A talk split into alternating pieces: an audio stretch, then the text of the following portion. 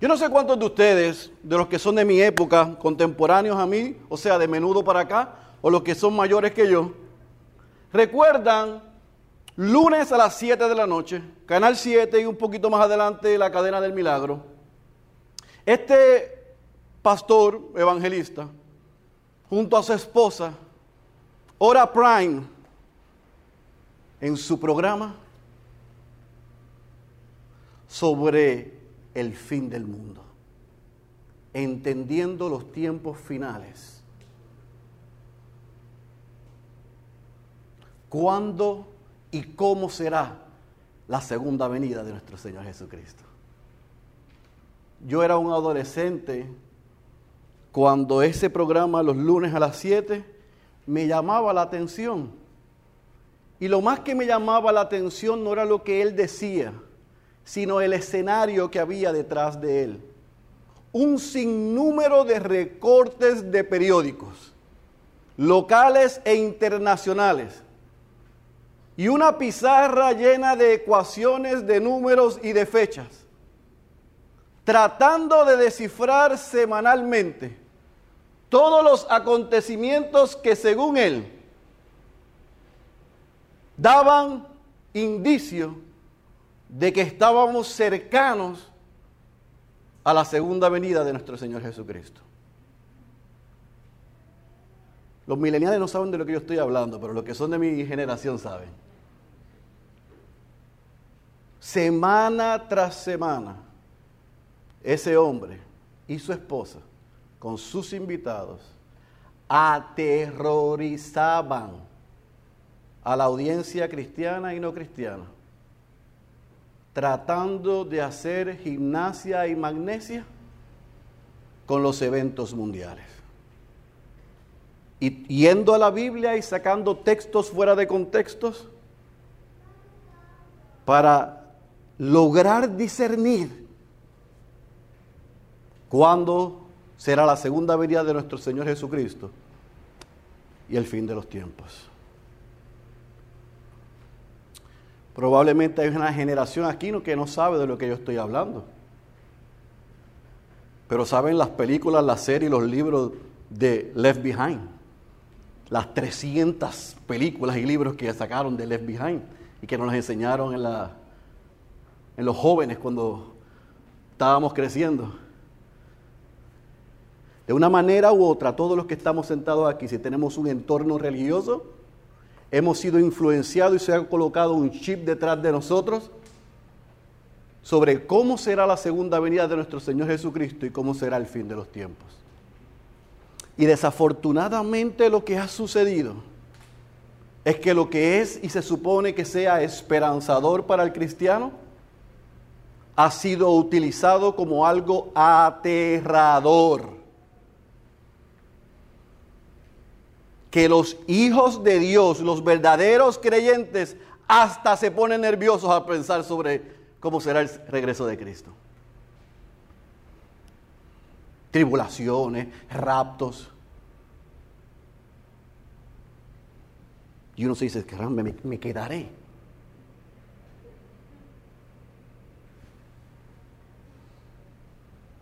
Yo no digo que ha sido con malas intenciones porque sería irresponsable de mi parte señalar que ha sido con malas intenciones y malos motivos.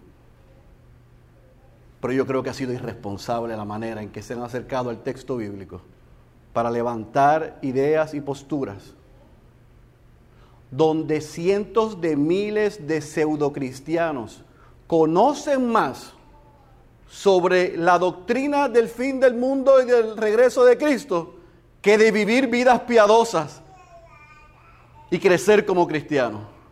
Están llenos de información sobre cómo será, según su postura preferida, sobre la doctrina del fin del tiempo, la escatología, de que en el presente vivir honrando a Cristo y vivir vidas piadosas. Es una dicotomía. Hablan de la segunda venida, pero no viven como Jesús dijo en la primera. Y es por eso que hoy Retomando nuestra serie en el Evangelio según Marcos, vamos a entrar en uno de los capítulos, o en el capítulo probablemente más difícil de este libro, en el discurso más extenso de Jesús en el Evangelio según Marcos, pero lo que la mayoría de los predicadores, eruditos, teólogos han dicho que es el capítulo más difícil de Marcos, del Evangelio según Marcos. Y aunque es difícil, no es imposible. Tampoco es un misterio. Hay ciertas cosas que son difíciles de comprender y que vamos a tener que esperar a que sucedan para confirmar cuál es la postura correcta. Pero yo reconozco que al, entrar en Marcos 13, hay gente que puede ver este texto de manera diferente a mí, fuera de la iglesia, pero incluso dentro de esta iglesia. Y no hay ningún problema. Este servidor y el pastor Suso por las próximas dos semanas vamos a tratar de ser fiel, lo más fiel al texto que nosotros podamos ser. Basados en dos principios. En que hay un antes de Marcos 13 y hay un después de Marcos 13. Por lo tanto, Marcos 13 está insertado en una narrativa y en una historia y es irresponsable tomarla fuera de donde está para levantar ideas, posturas y planteamientos que no están en el texto y que no fueron dichos por nuestro Señor Jesucristo. ¿Estamos claros? Así que el capítulo 13 se pudiese predicar en seis sermones, en cinco sermones, en ocho sermones, en doce sermones pero el pastor Suso y este servidor lo vamos a predicar en dos sermones. Lo hemos dividido Marcos capítulo 13, versículo 1 al versículo 23, que me corresponde a mí en esta mañana. Al pastor Suso le corresponde semana que viene el versículo 24 a cerrar el, el libro, el capítulo del versículo 37. Y hemos titulado el mensaje de esta mañana, El rey anticipa lo que vendrá. El rey anticipa lo que vendrá. Por eso te pido que vayas a tu Biblia, al Evangelio según Marcos, capítulo 13, y me acompañes en la lectura desde el versículo 1 al versículo 23. Y mientras vamos leyendo, leyendo corporativamente, si traíste tu Biblia, yo quiero que tú vayas subrayando conmigo las expresiones y las frases en esos 23 versículos que para ti mientras lo lees te levantan preguntas. Probablemente harás como alguno que todo le, todo le levantó preguntas. Bueno, no hay problema. Expresiones o frases que Jesús esté narrando que para ti sean difíciles, que no las puedas entender o que hayas llegado esta mañana aquí y has leído estudiado este capítulo 13 o los capítulos paralelos en Mateo 24 o Lucas 21 y si no tienes si no ves ninguna expresión que es circular, pero tienes preguntas, anótalas en tu bosquejo, en tu libreta o en tu Biblia. Porque el ejercicio que vamos a tratar de hacer es tratar de explicar versículo por versículo, en el tiempo que tenemos, qué quiso decir Jesús mientras dio este discurso en el monte de los olivos. Marcos capítulo 13, versículo 1. Leemos la santa y poderosa palabra de nuestro Señor. Cuando salió del templo, uno de sus discípulos le dijo, Maestro, mira qué piedras y qué edificios. Y Jesús le dijo, ¿ves estos grandes edificios? No quedará piedra sobre piedra que no sea derribada. Y estando él sentado en el monte de los olivos frente al templo, Pedro, Jacobo, Juan y Andrés le preguntaron en privado, dinos, ¿cuándo sucederá esto y qué señal habrá cuando todas estas cosas se hayan de cumplir? Y Jesús comenzó a decirles, mirad que nadie os engañe. Muchos vendrán en mi nombre diciendo, yo soy el Cristo, y engañarán a muchos. Y cuando oigas de guerras y de rumores de guerras, no os alarméis. Es necesario que todo esto suceda, pero todavía no es el fin. Porque se levantará nación contra nación y reino contra reino, y habrá terremotos en diversos lugares, y habrá hambres. Esto solo es el comienzo de dolores, pero estad alerta, porque os entregarán a los tribunales y seréis azotados en las sinagogas y, compareceréis delante de gobernadores y reyes por mi causa, para testimonio a ellos. Pero primero el Evangelio debe ser predicado a todas las naciones. Y cuando os lleven y os entreguen, no os preocupéis de antemano por lo que vais a decir, sino que lo que os se ha dado en aquella hora, eso hablad. Porque no sois vosotros los que habláis, sino el Espíritu Santo. Y el hermano entregará a la muerte al hermano, y el padre al hijo. Y los hijos se levantarán contra los padres y les causarán la muerte. Y seréis odiados de todos por causa de mi nombre. Pero el que persevere hasta el fin, ese será salvo. Versículo 14. Mas cuando veáis la abominación de la desolación, puesta donde no debe estar, el que lea que entienda, entonces los que estén en Judea huyan a los montes, y el que esté en la azotea no baje ni entre a sacar nada de su casa, y el que esté en el campo no vuelva atrás a tomar su capa. Pero hay de las que están en cinta y de las que están criando en aquellos días. Orad para que esto no suceda en el invierno, porque aquellos días serán de tribulación, tal como no ha acontecido desde el principio de la creación que hizo Dios hasta ahora ni acontecerá jamás. Y si el Señor no hubiera cortado aquellos días, nadie se salvaría. Pero por causa de los escogidos que Él eligió, acortó los días. Versículo 21. Entonces, si alguno os dice, mirad aquí está el Cristo, o mirad allí está, no le creáis, porque se levantarán falsos Cristos y falsos profetas, y mostrarán señales y prodigios a fin de extraviar, de ser posible, a los escogidos. Mas vosotros estad alerta, ved que, lo, ved que os lo he dicho todo de antemano. Vamos a orar. Padre, te rogamos, después de haber alabado tu nombre, presentado nuestras oraciones de manera individual y corporativa,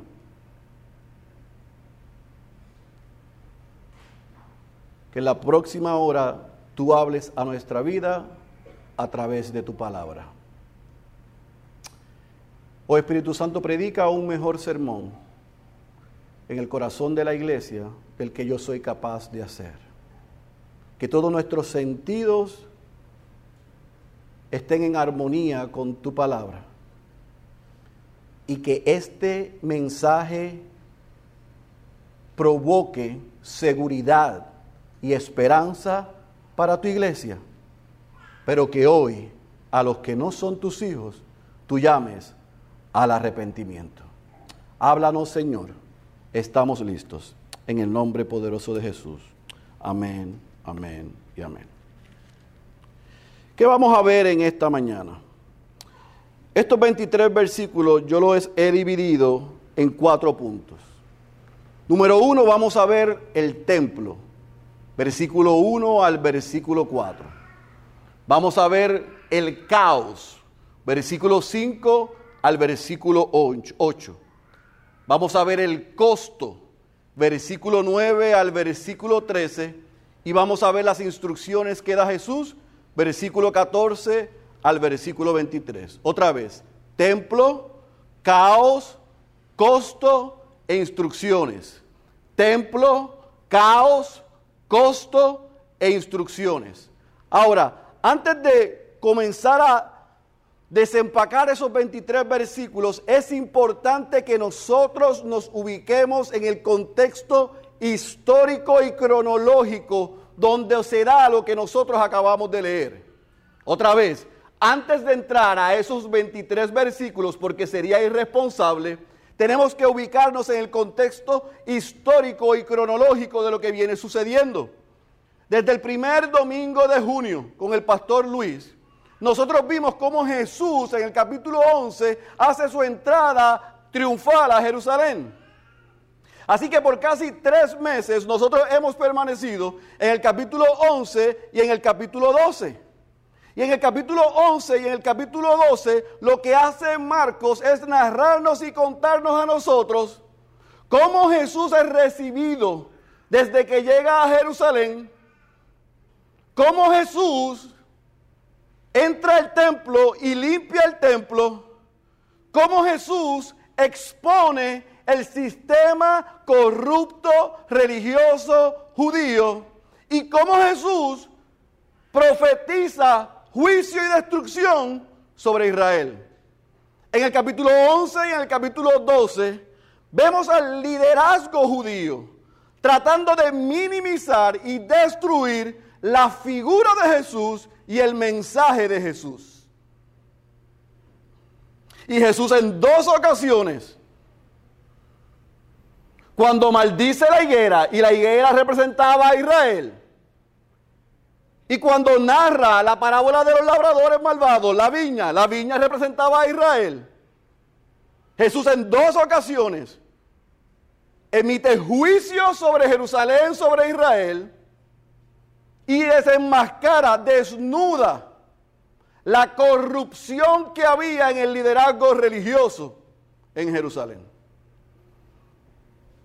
Ellos, como hemos visto por los pasados tres meses, no se llevaban entre todos esos feos, saduceos y fariseos. Pero para ir en contra de Jesús se pusieron de acuerdo. Y Jesús, no olvide, Dios encarnado, omnisciente, sabe todas las cosas. Sabía las intenciones de ellos. Así que una y otra vez ellos venían con preguntas creyendo que lo tenían contra la pared y él los destruye. En otras toma la iniciativa y los destruye, los expone, los ridiculiza porque ellos querían ridiculizarle a él. Sabiendo que si atacaban a Jesús, atacaban su mensaje, atacaban su ministerio, ellos vencían.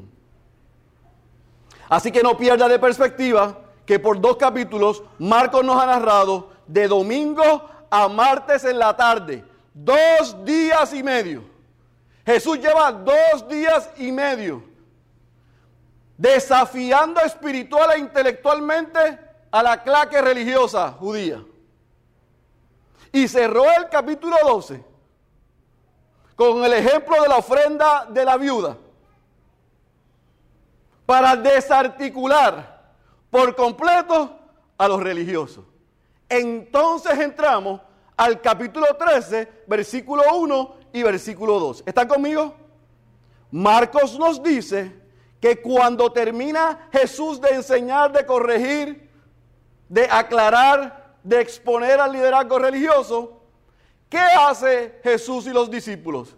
Salen del templo, salen de Jerusalén y van, escuchen bien, a la ciudad de Betania, donde había una casa donde Jesús estaba hospedando esa semana.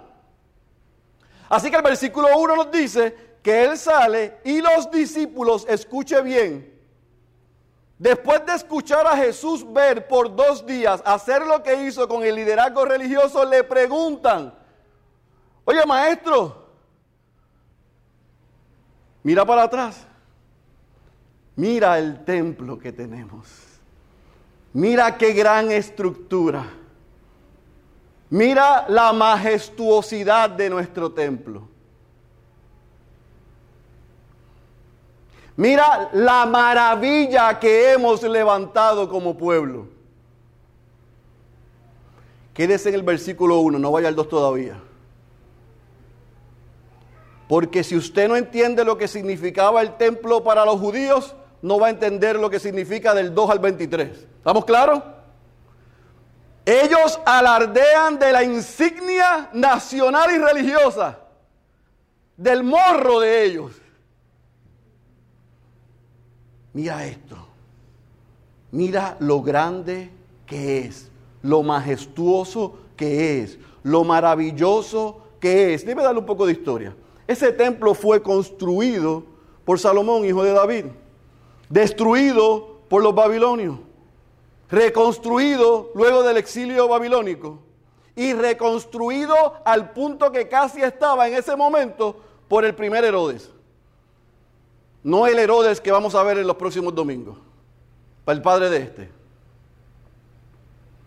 Al momento en que Jesús está saliendo de Jerusalén, subiendo por el monte de los olivos, camino a Betania, se detienen ellos, le dicen que mire para atrás. Todavía ese templo estaba todavía en reconstrucción, estaba en lo último. Pero se dice que en el camino había unas piedras que eran tan y tan y tan y tan maravillosas que ellos se sentían sumamente orgullosos de su templo. Yo quiero que usted vea en pantalla una maqueta de cómo quedaba y cómo quedó ese templo. Así que para todos los judíos eso era algo de lo que se sentían orgullosos. ¿Están conmigo hasta el versículo 1? Ahora vamos al versículo 2. Jesús va camino, se vira, lo ve, todavía no está como está esa maqueta, estaba casi, casi ahí. Y les dice, ¿ustedes ven eso? no quedará piedra sobre piedra. En otras palabras, todo será destruido. No quedará ni siquiera los cimientos, los cimientos de ese templo. Usted se puede imaginar lo que significó para esos discípulos las palabras de Jesús. Por otra vez en pantalla, Yaneli, que estaba mirando esto con lo que significaba para ellos, con la historia, el costo de lo que tenía eso para ellos. Ahora sí. Cuando esas palabras de Jesús fueron dichas, ¿sabe lo que sucedió? Otra vez, relato paralelo en Mateo 24 y Lucas 21, no estoy predicando de eso, estoy predicando Marcos 13, pero para su estudio pueden ir allá. Dice uno de ellos que Jesús se sentó en un área en el Monte de los Olivos, pon otra vez en pantalla, a mirar el templo. Y vinieron los cuatro fantásticos de Band of Brothers, Juan, Jacobo, Pedro y Andrés, y se le acercan y le dicen, maestro, ¿cuándo sucederá esto? ¿Está conmigo? ¿Cuándo sucederá esto? Yo me quiero detener ahí un momento. ¿Sabe lo que ellos cuatro procesaron? ¿Sabe lo que los discípulos procesaron cuando Jesús dijo que eso iba a ser destruido? Ellos hicieron un sancocho. Ellos pusieron un osterizer en las palabras de Jesús y llegaron a esta conclusión. Si la insignia nacional, si lo más grande en Jerusalén va a ser destruido, no va a quedar piedra sobre piedra, tiene que Jesús regresar por segunda vez y tiene que estar acabándose el mundo. Esa fue la conclusión de ellos. ¿Están conmigo? No era posible para ellos que ese templo otra vez iba a ser destruido. Si tú eres, nosotros no estamos muy seguros, pero tú dices que eres el Mesías, que tú eres el Cristo, pues entonces es lógico que si esto se va a destruir y tú lo vas a destruir, pues entonces se tiene que estar acabando el mundo y tú vas a regresar por segunda vez. Esa fue la conclusión natural de ellos. ¿Qué hace Jesús entonces? Contesta la pregunta de ellos ¿Qué señales vendrán, versículo 4, para nosotros saber que esto sucederá? Que se acabará el mundo, que tú vendrás por segunda vez. Versículo 5 al versículo 8, Jesús contesta con el caos que vendrá como antesala a la destrucción del templo. Y lo primero que dice en el versículo 5 es que, que nadie los engañe. Nadie los engañe. No sean engañados. Jesús abunda sobre el templo y ellos preguntan cuándo sucederá esto, porque evidentemente si los destruyes, tú vendrás por segunda vez, se acabará el mundo. Jesús dice, hay caos, habrá caos, pero que nadie los engañe. Lo que va a suceder es que, número uno, y lo tiene en su pantalla, versículo 6, se levantarán falsos cristos. Habrán guerras y rumores de guerra versículos 7 y 8. No solamente eso, vendrán terremotos, versículo 8, parte baja, y habrá hambre sobre la tierra, versículo 8, parte baja. En otras palabras, Jesús les dice, ustedes quieren saber qué sucederá como señales antes de que el templo sea destruido, que nadie los engañe. Esto es lo que sucederá. Se levantarán muchos diciendo que soy yo, tratando de desviarles de la verdad. Habrán guerras, nación contra nación, rumores de guerra. Habrán terremotos, habrá hambre. Pero, versículo 7, parte baja, y eso es lo que yo quiero que subraye, si no lo subrayó, porque aquí se cae todo el argumento de que todavía estamos esperando por esto y que estos son señales del fin. Porque el mismo Jesús en el capítulo 7, parte baja, dice que qué? ¿Qué dice? Yo no hablo en lengua. Que todavía no es el fin.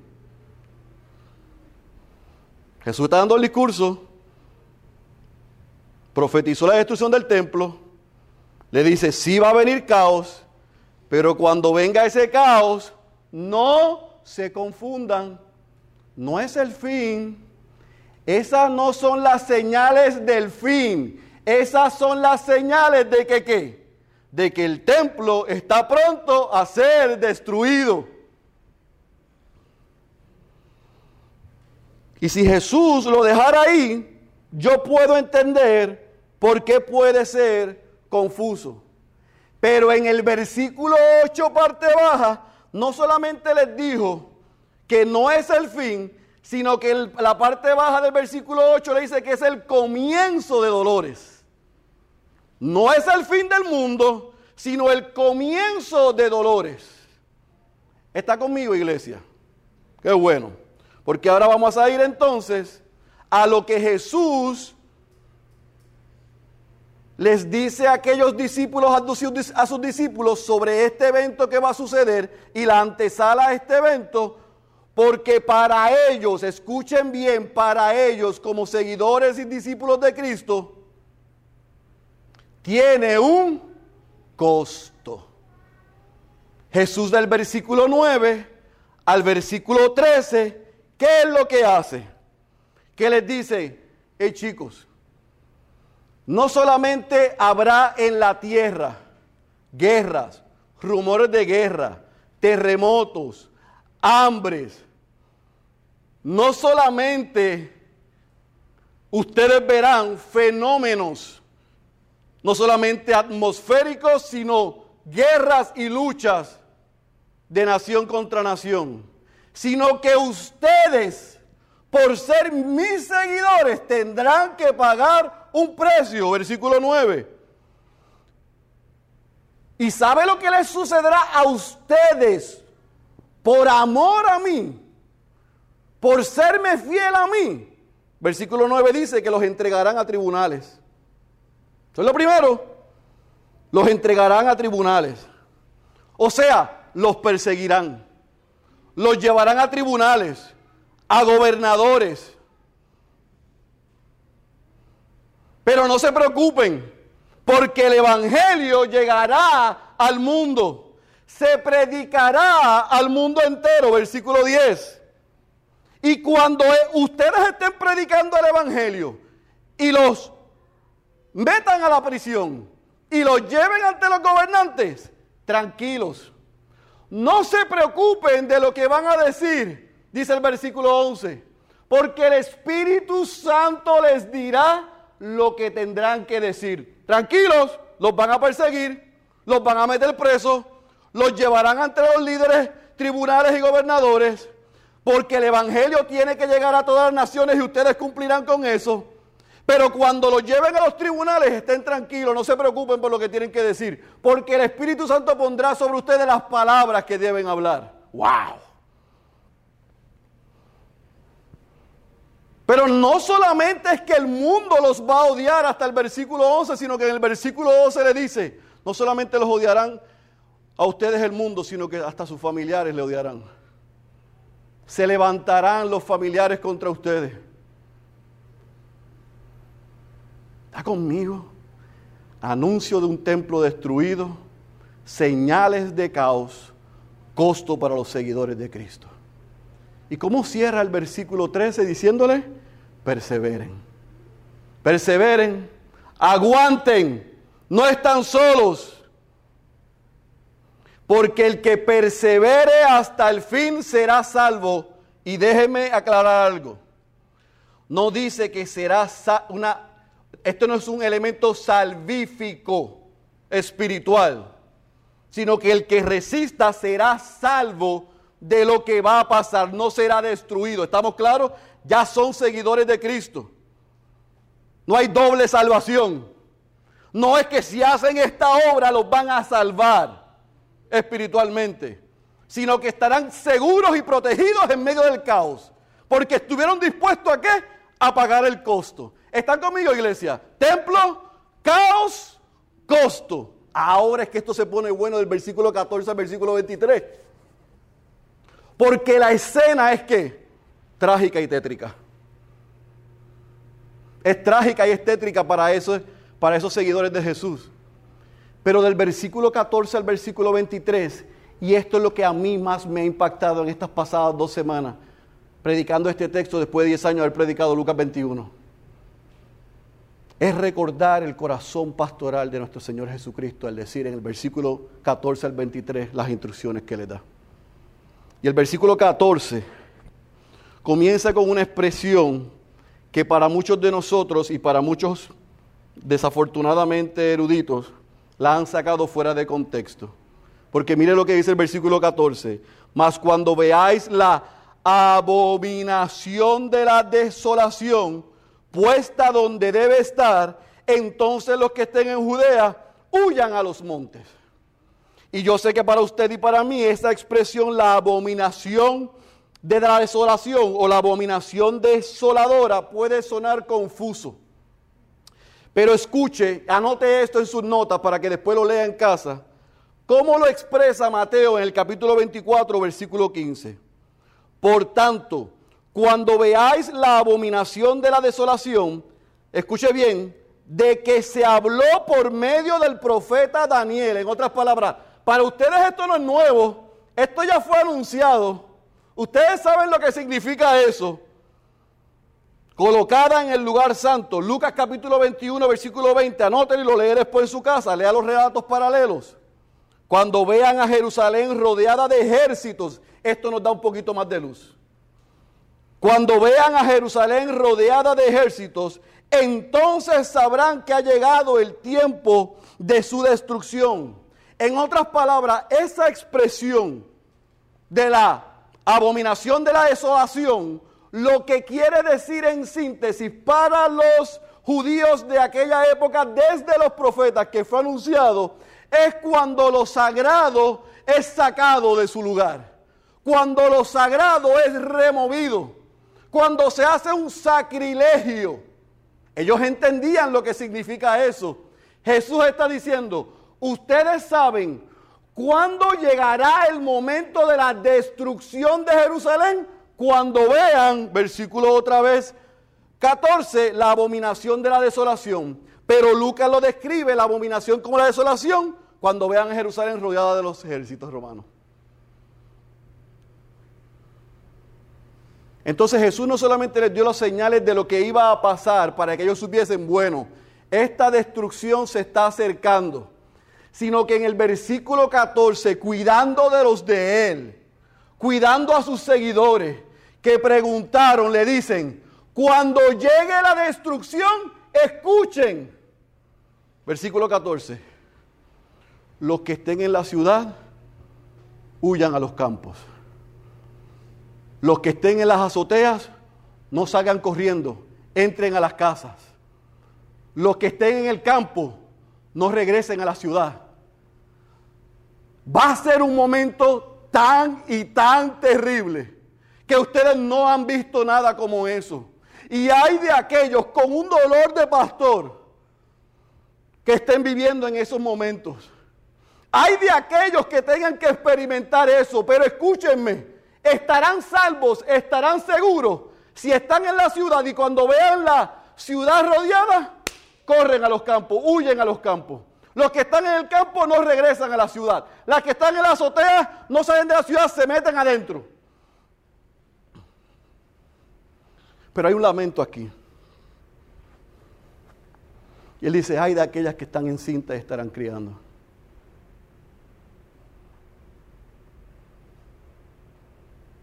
Mientras usan este versículo para aterrarnos, vemos a un pastor dando instrucciones con lujo de detalle para que cuando esto pase, los suyos estén seguros, estén a salvo, y se lamenta de aquellas mujeres que estén lactando a sus hijos, de aquellas mujeres que estén embarazadas, de aquellas mujeres que estén criando. Y les dice, ¿sabe qué? Oren. Y usted puede decir, pero oren, pues eso ya está decretado. Aquí vienen los reformados. Ah, esto está eso está decretado en el plan soberano de Dios. ¿Cómo que Jesús, el Dios encarnado, los manda a orar? Sí, eso es lo que hizo. Oren. Oren. Oren mientras eso suceda. Y no lo deja, más, no lo deja solamente ahí, sino que les dice, quiera Dios que no sea en el invierno. O sea, que cuando venga la destrucción, no sea en la época más fría, porque será más difícil de lo que es. Pero Jesús no lo deja ahí todavía, lo añade más. Estoy dando las instrucciones, huyan, no regresen, escóndanse, oren, pídanle a Dios que sea en el invierno, pero miren lo que les dice, que es un spoiler alert para darle a ellos seguridad, versículo 20. ¿Saben qué? Yo les estoy describiendo cómo será. Yo les estoy dando instrucciones a ustedes de lo que pasará y de lo que deben hacer. Pero escuchen, lo que ustedes verán y lo que ustedes experimentarán pudiera ser peor. Pero por causa de los escogidos de Dios, Dios ya ha determinado que eso no va a durar lo que pudiese y debiese durar, sino que Dios va a cortar el sufrimiento por causa de sus escogidos.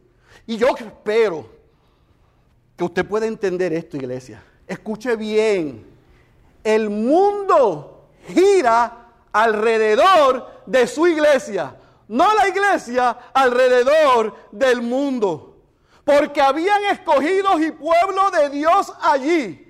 Lo que pudo haber sido una destrucción y una matanza peor, que durara mucho más tiempo. Dios decretó el juicio sobre Israel, pero acortó el juicio, acortó la cantidad de tiempo por causa de su iglesia. Por lo tanto, no hay calentamiento global, no hay guerra entre Rusia y Ucrania, no hay diablo ni demonio que va a poder detener lo que ya Dios ha determinado hacer con su iglesia. Nosotros no corremos en el cronos del mundo. Nosotros corremos en el qué? ¿En el qué? En el kairos de Dios. El mundo corre según Dios ha determinado. ¿Para qué? Para la gloria de Él, la exaltación de Cristo y el beneficio de sus escogidos. Lo que iba a pasar pudo haber sido peor, pero Dios determinó acortarlo por causa de sus escogidos. ¿Qué clase de Dios? ¿Qué clase de Dios? Versículo 21 al versículo 23 entonces cierra diciéndole, les dije que antes de que esto suceda, se levantarán falsos cristos. Una cosa, cuando esto esté sucediendo, se van a levantar otra vez también falsos cristos, que van a hacer señales, que van a hacer milagros y van a hacer prodigios para desviar incluso tratando de desviar a ustedes de los escogidos. Por lo tanto, como cierra el versículo 23 diciéndole Jesús, estén alertas. Ahí tiene cada uno de los versículos uno por uno, explicado en su contexto.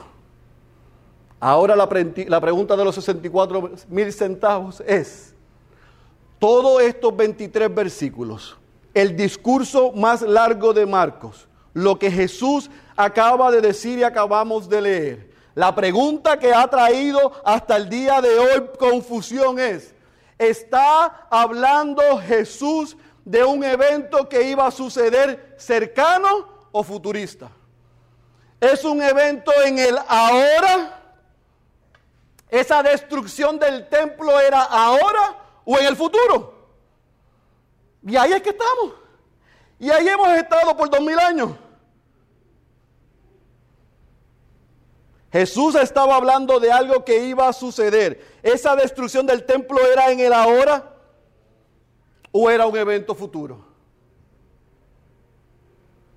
Bueno, yo no quiero tomar la porción del versículo 24 al 37 porque le corresponde al pastor Suso la semana que viene, pero yo sí quiero que vaya a su Biblia a Marcos capítulo 13, versículo 30.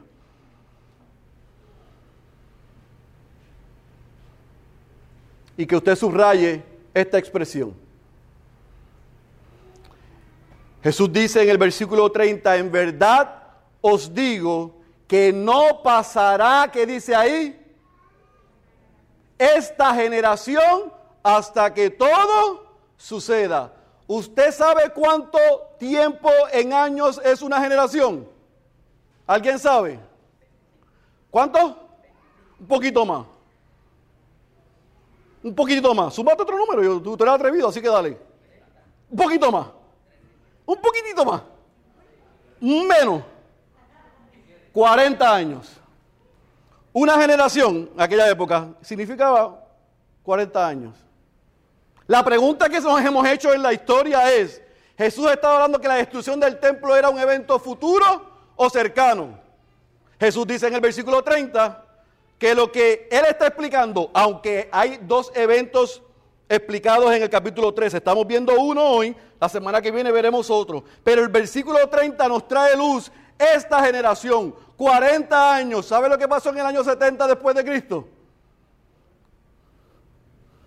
Que Tito, enviado por el liderazgo romano, rodeó la ciudad de Jerusalén y quisieron destruir toda la ciudad. Escuche bien. Y no era la intención de Tito ni de el emperador ni del ejército destruir el templo. Pero dice Josefo, el historiador,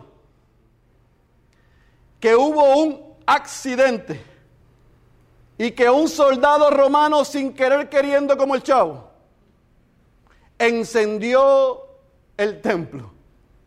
¿Y sabe lo que sucedió? Que no quedó piedra sobre piedra en el templo. La ciudad quedó totalmente destruida. Solamente se salvó parcialmente la muralla y algo del palacio de Herodes. Todo fue destruido.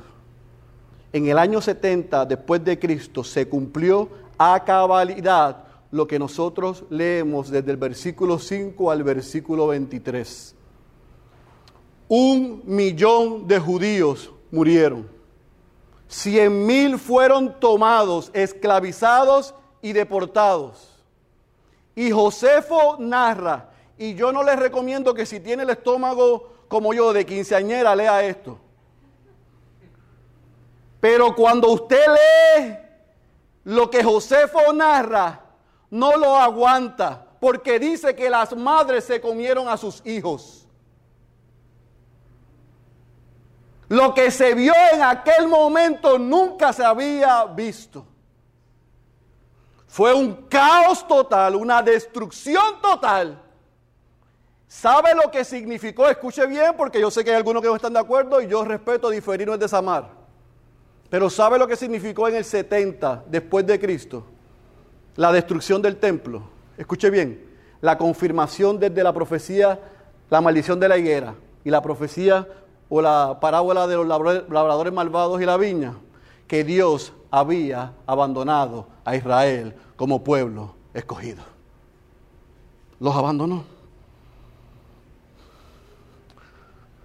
A los de él fue, pero los de él no les recibieron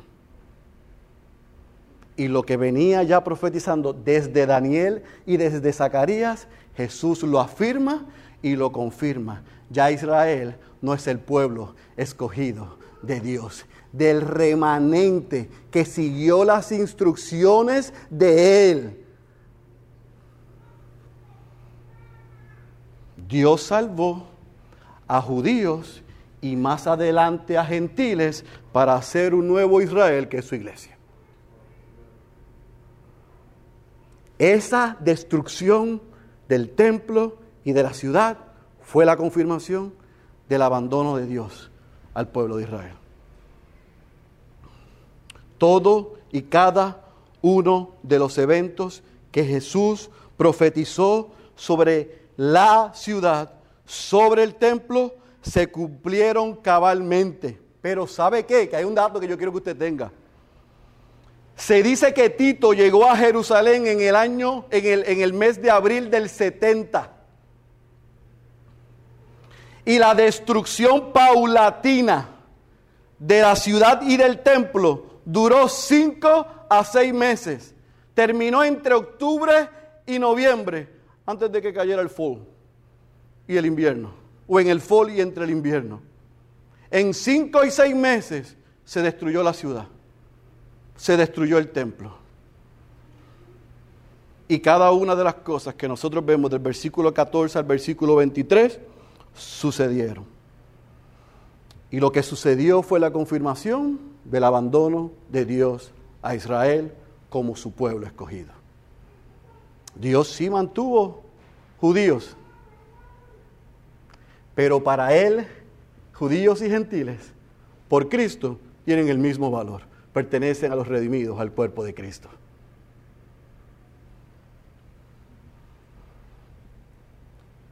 Y ahí termina esta sección.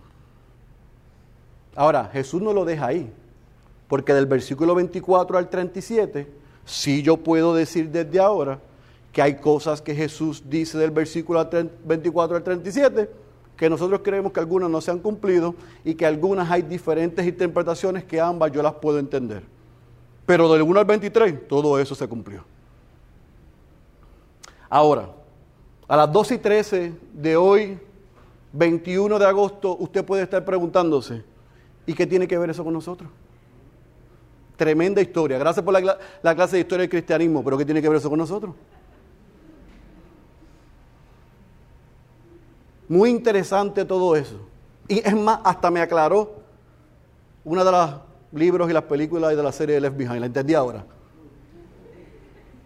Pero ¿qué tiene que ver esto con nosotros? Tiene que ver todo con nosotros. Amados hermanos, estos versículos, estos 23 versículos, nos muestran a nosotros que hay un costo por seguir a Cristo.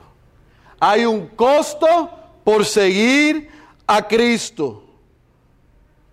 Lo mismo que ellos vivieron en un grado parecido y similar, pasaremos nosotros. Pero hay seis cosas, cinco para, sus, para su iglesia y para los cristianos y uno para los no cristianos que yo quiero que nos llevemos en esta mañana. Número uno, por todas las misericordias, si usted es miembro de esta iglesia, nosotros como pastores le rogamos que no escuche a aquellos que están tratando de buscar señales o eventos para decir cuándo será la segunda venida de nuestro Señor Jesucristo. No lo haga. Si le encanta la escatología, fantástico, yo no tengo problema con eso, porque eso es un asunto de tercer nivel. Pero como miembro de esta iglesia, por su salud espiritual y por la salud corporativa, deje de estar buscando señales para decir, como hizo Harold Camping, Jesús viene tal día al mediodía. Porque el regreso de Cristo nadie lo sabe. Por lo tanto, si usted sigue el consejo pastoral, número dos, no debe vivir en, temor ni en terror por los eventos que nos rodean. Ustedes saben todos los sitios que yo viajo. Cuando estoy tomando café o comiendo con algún cristiano, cuando pasó la guerra de Rusia, y Ucrania, ah, ahora sí que estamos cerca, a la vuelta de la esquina. ¿Usted sabe desde cuándo llevan diciendo eso? Desde la primera, segunda, tercera guerra mundial. Desde Hitler desde Napoleón, desde la Unión Soviética, de Yugoslavia.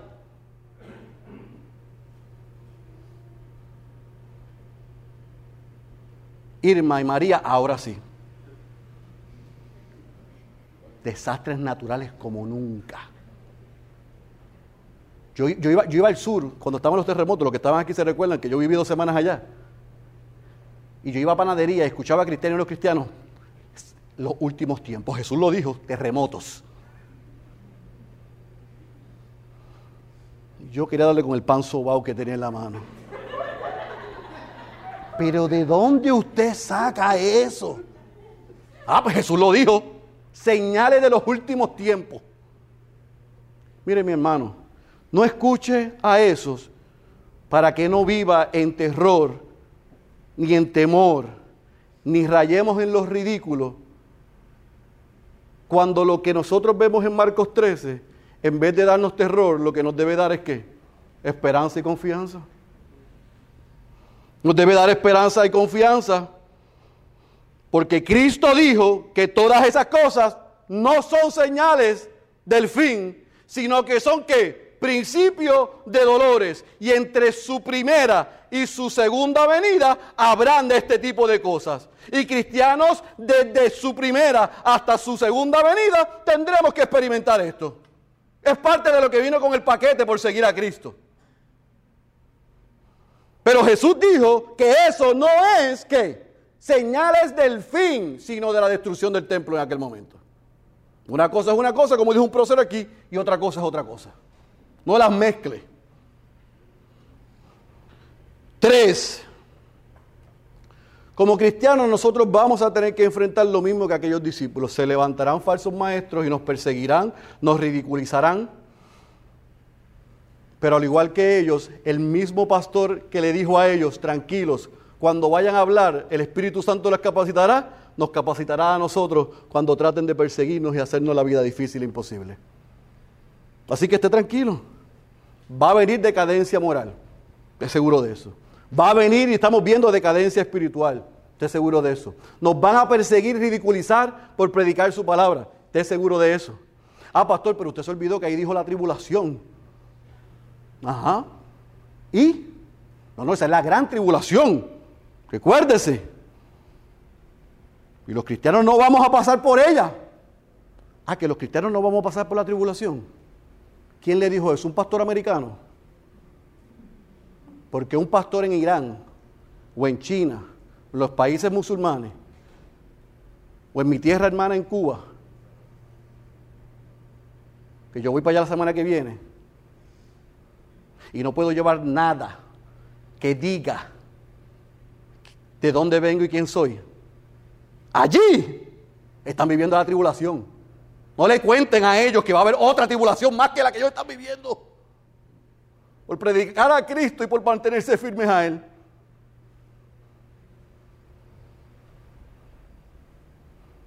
A ver si nuestros hermanos en Irán, donde el Evangelio está creciendo más que en ningún otro país, no están viviendo la tribulación.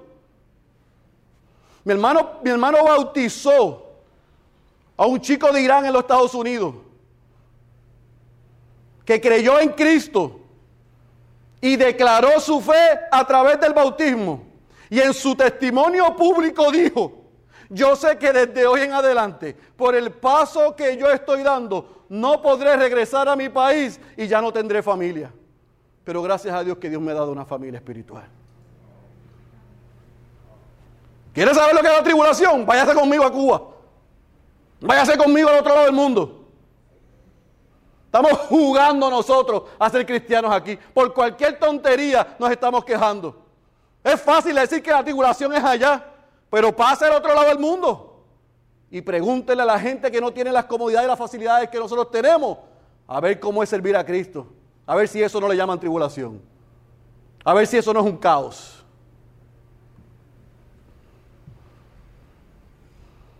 Yo creo que nosotros estamos viviendo una tribulación. Que de este lado en Occidente no sabe lo que es. Pero como dijo uno, pronto llegará. Se separarán los que son de Dios los que no son de Dios. Ay, mira cómo la iglesia se ha quejado del COVID por los pasados tres años. Y el COVID ha sido un instrumento de Dios para limpiar y purificar a su iglesia. Cientos de miles de millones de personas abandonaron la fe No, es que nunca fueron. Estaban con nosotros, pero no eran de nosotros. Dios depura a su iglesia. Yo no tengo que estar ensimismado en los últimos tiempos, sino que tengo que ser fiel en este tiempo. Todos los cristianos en todas las épocas enfrentaron, enfrentamos y enfrentaremos adversidades y persecuciones. Tenga eso por seguro. ¿Sabe cuál es la garantía? Que el mismo pastor del 14 al 23 sigue siendo el pastor de nosotros. El mismo pastor de aquellos. Huyan, corran, no entren, salgan. Manténgase firme, tranquilos, que el Espíritu le dará la palabra. Estén alerta, no cedan. No durará para siempre. Es el mismo que está con nosotros y nosotros estamos en sus manos. Así que estamos seguros. ¿Por qué yo digo eso? Cinco. Porque las palabras de Cristo son seguras y son dignas de confianza. ¿Se recuerda que le dije que murió un millón de judíos en el 70? ¿Se recuerda? ¿Se recuerda que le dije que sobre 100 mil fueron esclavizados y deportados? ¿Se recuerdan? Que dice Josefo que mamá se comieron a sus hijos y que lo que se vio ahí fue increíble. ¿Se recuerdan? Pues ¿sabe lo que dice Josefo también en la historia? Que los que escucharon la voz de Jesús y siguieron al pie de la letra sus instrucciones, la historia dice que en el 70 pocos, casi ningún creyente y discípulo de Cristo murió en la destrucción de Jerusalén y su templo. Los que fueron obedientes sobrevivieron. ¿Se recuerda? Si perseveran, se salvarán. Sobrevivieron. Sobrevivieron. Lo que Cristo promete, Cristo lo cumple. Si estamos en Él, estamos seguros. Pero no hay tal cosa como una vida cristiana sin caos y sin pagar el costo. Ese, si es el evangelio que usted quiere escuchar, salga aquí en la Roosevelt, y siga por ahí para abajo hasta el aeropuerto, que va a encontrar muchos recintos que le van a dar un mensaje que es su mejor vida ahora, porque la próxima será destrucción. Pero el evangelio que es el evangelio de Jesucristo conlleva sufrimiento y conlleva un costo. El sufrimiento para el cristiano es esperado. Es esperado. Pero en sus manos estamos seguros. Así que hay un costo para seguir a Cristo. Hay un costo por ser un discípulo de Cristo, pero yo quiero darle aquí noticias a otro grupo que no son los que son seguidores de Cristo. Si usted no es un seguidor de Cristo, si usted no es creyente, si usted solamente es un asistente habitual que le gusta escuchar de Dios, que le encantan las historias de Cristo, pero usted ha rechazado a Jesucristo como Señor y como Salvador personal, o sea que usted no está sometido al señorío de Cristo, yo quiero decirle que hay un costo para usted si no se arrepiente. Porque el juicio de Dios también, como estuvo con aquellos que rechazaron al Dios encarnado mientras estuvo en la tierra, estará sobre usted cuando está rechazando al Dios que está sentado en el trono. Hay juicio para aquellos que rechazaron y hay juicio para aquellos que rechazan a Jesús hoy.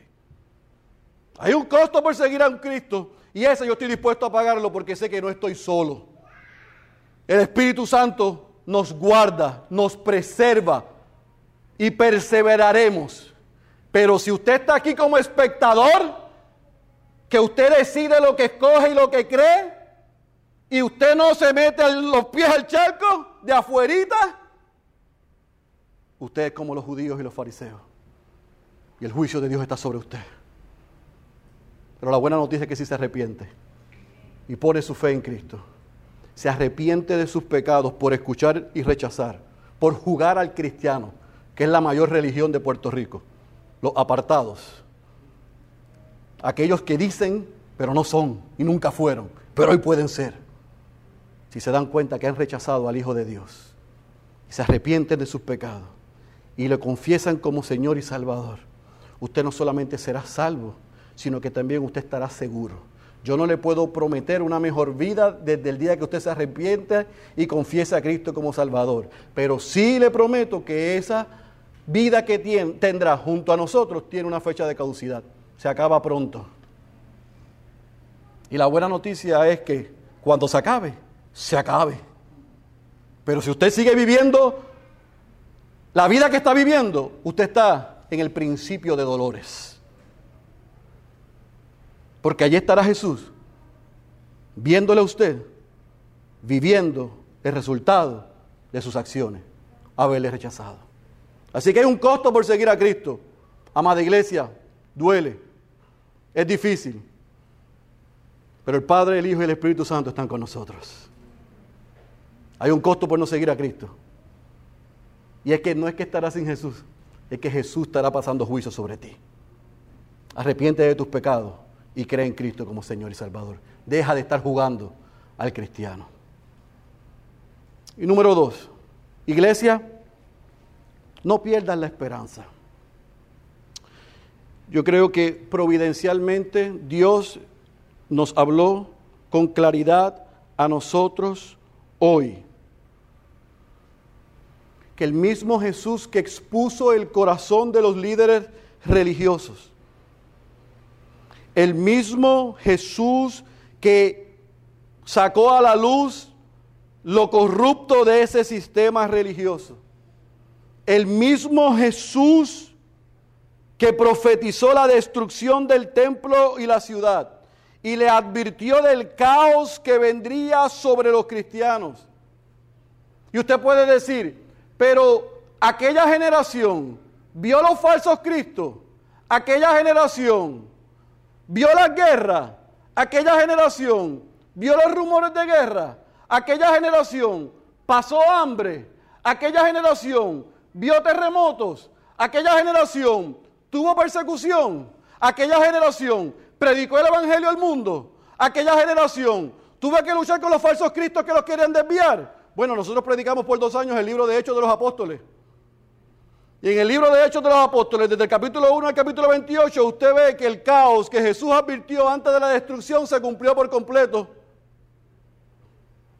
Y en el año 70 se cumplió toda la destrucción. Así que lo que Jesús dice, Jesús lo hace. Pero dentro de ese caos y esa destrucción, Jesús le prometió a sus seguidores que en Él están seguros. Por lo tanto, sí es cierto que como iglesia, nosotros estamos viviendo una anticipación escatológica. Yo no tengo duda de eso. Donde todas las cosas que Jesús les advirtió a aquellos discípulos que pasarían y, y vivirían, también en nuestro tiempo nosotros lo viviremos. Pero el mismo Señor que tuvo control sobre aquella historia es el Señor que tiene control sobre esta historia y nos da seguridad y nos da paz y nada se sale de su mano. No hay ninguna agenda del diablo, ni del demonio, ni de los hombres que podrá detener lo que nuestro Dios ya ha decretado. Si tú y yo estamos en Cristo, el sufrimiento es esperado, pero no pierdas la esperanza, tiene fecha de caducidad. Esto no se compara con el eterno peso de gloria. Es un honor vivir y sufrir por Cristo. Pablo dijo, vivir es Cristo. Y morir, ganancia. Si eres cristiano y estás hoy, como yo y como muchos, viviendo algo de la tribulación, bienvenido al club. Resístela que hay esperanza. Si no eres creyente, te lo digo por segunda y por última vez, no estás aquí por casualidad. Deja de ser un espectador y de rechazar, porque el juicio de Dios está sobre ti. Ven hoy en arrepentimiento y en fe, confiesa tus pecados, reconoce que has vivido de espalda a Dios, arrepiéntete y confiesa a Jesucristo como Señor y Salvador y serás parte de esta familia. El que tenga oídos para oír, yo ruego que haya escuchado la voz de Dios. Cierre sus ojos y permítame orar. Padre, te damos gracias en esta hora. Porque tú eres un Dios bueno. porque Cristo es nuestra esperanza en vida y Cristo es nuestra esperanza en muerte. Y porque si estamos en Él, estamos seguros. No negamos que lo que puedan ver nuestros ojos, que está sucediendo a nuestro alrededor en nuestra humanidad, nos puede poner ansiosos y nos puede confundir. Pero gracias a tu palabra, porque tú hablaste y dejaste un libro y allí está contenido toda la historia. El ser parte del cuerpo de Cristo y ser llamados tus hijos tiene un costo y el sufrimiento es esperado. Pero tal como estuviste con aquellos que permanecieron fiel y firme a tus instrucciones y los preservaste, nos preservas a nosotros hasta el día de Jesucristo. Y por eso como iglesia te queremos pedir perdón. Te pedimos perdón por poner nuestra mirada, por prestar oído, por dar atención a cosas que parecen lógicas porque no queremos someternos a lo que parece y es ilógico. Nos dejamos llevar por corrientes de pensamiento e ideas que suenan razonables, pero que nos aterran en vez de someter nuestra voluntad y nuestra vida a tu palabra y vivir por tu espíritu. Perdónanos por eso. Pero te rogamos, oh Dios, que hoy tu iglesia, a pesar de mí, haya sido no solamente confrontada con tu palabra, sino recordada que en Cristo estamos seguros. Y que sin importar lo que esté sucediendo hoy, es una leve tribulación momentánea que produce en nosotros tus hijos un eterno peso de gloria. Y entonces como iglesia, sin importar lo que veamos y lo que esté sucediendo, estamos seguros.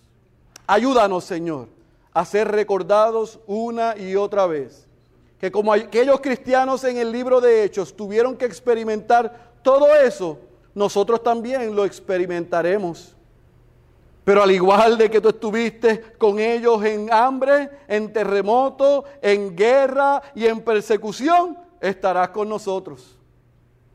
Y aún lo que suceda no lo podamos entender, por el poder de tu espíritu y de tu palabra y nosotros habitando en ella, somos recordados que nada nos separará de tu amor, que es en Cristo Jesús, Señor nuestro.